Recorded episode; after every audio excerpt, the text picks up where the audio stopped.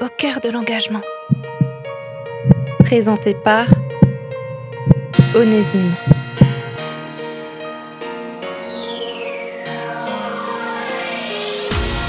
Aujourd'hui, je suis avec Patrick Schaeffer. Il a 69 ans, il a travaillé dans le secteur de l'électricité et il est bénévole depuis plus d'une dizaine d'années à la LPO, la Ligue de protection des oiseaux. Pour lui, la faune sauvage est une réelle préoccupation. En 2012, il reçoit le trophée de l'engagement du Grand Est pour son bénévolat à la LPO. Ce trophée a d'ailleurs permis à l'association de recevoir un don conséquent de plusieurs milliers d'euros. Grand passionné d'oiseaux et de petits animaux en tout genre, son rôle dans l'association est d'aller récupérer des animaux blessés ou installés à des endroits qui ne leur conviennent pas, dans le but de les emmener au centre de soins ou de les relâcher dans la nature, un lieu qui leur conviendra bien mieux. Il vient nous partager le sens de son engagement ainsi que plusieurs histoires qu'il a pu vivre lors de la récupération d'animaux.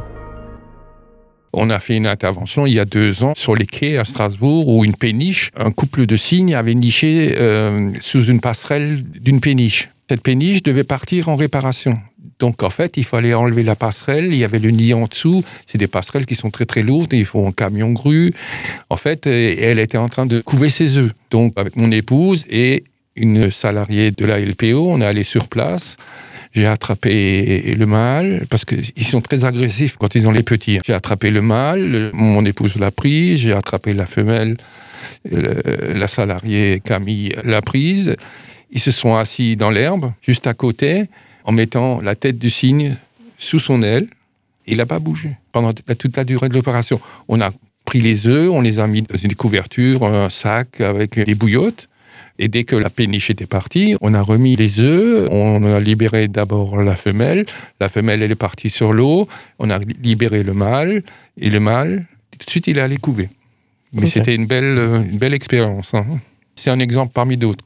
Est-ce que vous avez justement d'autres exemples comme ça de récupération que vous voulez raconter?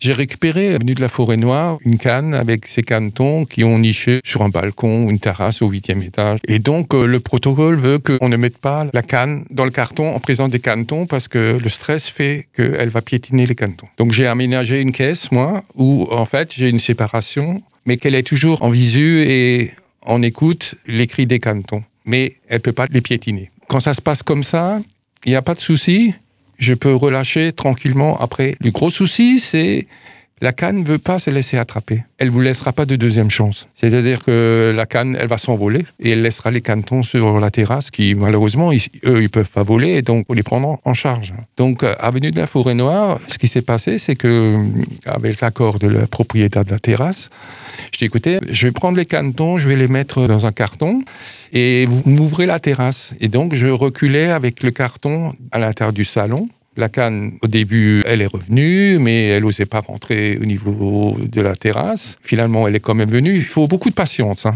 Ensuite, on est sorti sur le couloir. Je suis rentré dans l'ascenseur avec les canetons et la canne aussi. On est descendu, j'ai ouvert, je suis sorti en premier, j'ai attendu que la canne sorte aussi. Après, il y avait le trottoir euh, ou avenue de Forêt Noire. Bon, j'étais garé pas trop loin.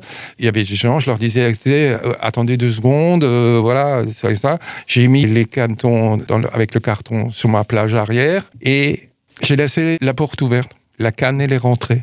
Incroyable. Ah, ça devait être très drôle de voir une, une canne sortir comme ça d'un ascenseur. Euh. oui, bon, c'est un cas exceptionnel, hein, parce que il y a des cannes, euh, ils ont chacun, elles ont chacun leur caractère. Hein, je veux dire, il y en a qui se laissent bien manipuler, d'autres, bah, euh, sont un peu rebelles, et d'autres, voilà, tu m'approches pas. Au cœur de l'engagement.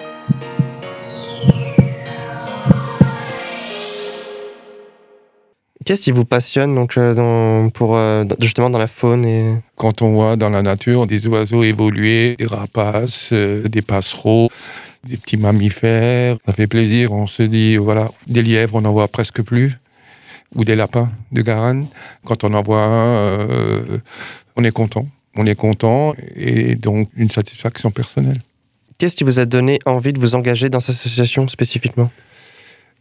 Je voulais contribuer à sauver des animaux. Ça me procure une immense satisfaction et, entre guillemets, un enrichissement personnel. Mais qu'est-ce que vous, ça, ça vous apporte quoi dans votre vie personnelle? Je suis content. Je suis content de moi, j'ai sauvé des oiseaux. Euh, Parfois, euh, ils ont eu un destin tragique. J'ai récemment euh, dû aller avec un organisme au Neuf où, en fait, une flopée de pigeons squattaient des greniers dont l'habitation était en réfection. Et je me suis pas posé la question de dire pour des pigeons, je j'y vais pas parce que c'est- c'est pas une espèce entre guillemets noble, donc on peut- on peut les laisser crever. Non, je suis allé avec un système que mon épouse a trouvé. On a émis euh, avec le téléphone portable le son d'un prédateur du faucon pèlerin, par exemple. Donc, en fait, il- on a ouvert des lucarnes, on a ouvert des fenêtres et ils sont tous sortis. Bon, il y a eu déjà quelques pigeons morts qui étaient déjà sur place, qui étaient déjà enfermés depuis un, un bout de temps. On m'appelle, j'y vais. Parfois, je peux pas y être dans la demi-heure, mais c'est 7 jours sur 7. On peut m'appeler. Donc on peut vraiment vous appeler. Même le soir. Parfois, on a déjà eu des appels. Voilà, j'ai chez moi, quand c'est la période des martinets, un martinet qui vient de tomber. Et en plus, j'ai aménagé ma cave pour euh, les premiers soins. Comment c'est aménagé justement votre cave? J'ai un côté où euh, j'ai des cages qui sont bien entretenues pour mettre. euh, donc j'en ai plusieurs de, de plusieurs tailles hein, pour mettre des passereaux, pour mettre des rapaces et, et je peux même héberger provisoirement jusqu'à la taille d'un cygne. Et justement dans votre cave, vous leur prodiguez des soins?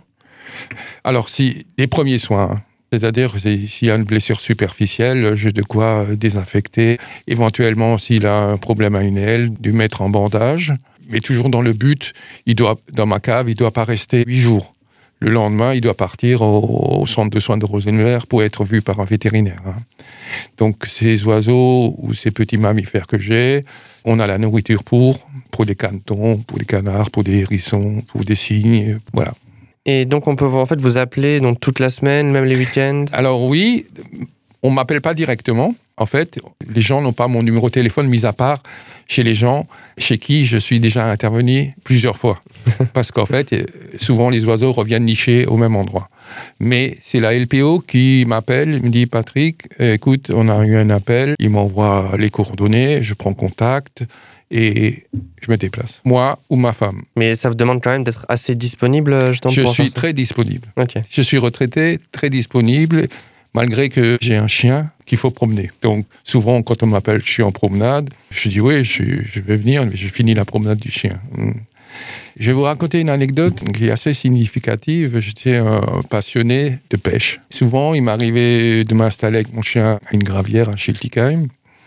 Et je venais juste de me poser avec les cannes à pêche, avec le chien et tout ça, d'avoir sorti tout le matériel. Je recevais un appel pour des oiseaux blessés euh, ou à récupérer. Je faisais quoi? Je remballais tout et je repartais. Voilà. C'était le premier épisode sur l'échange que j'ai pu avoir avec Patrick Schaeffer. Il a pu nous partager sa passion pour les oiseaux, ainsi que le temps consacré à ce bénévolat. Dans le prochain épisode, il nous parlera des éventuelles échelles de récupération d'animaux, ainsi que sur la bonne attitude à adopter vis-à-vis d'un oiseau blessé.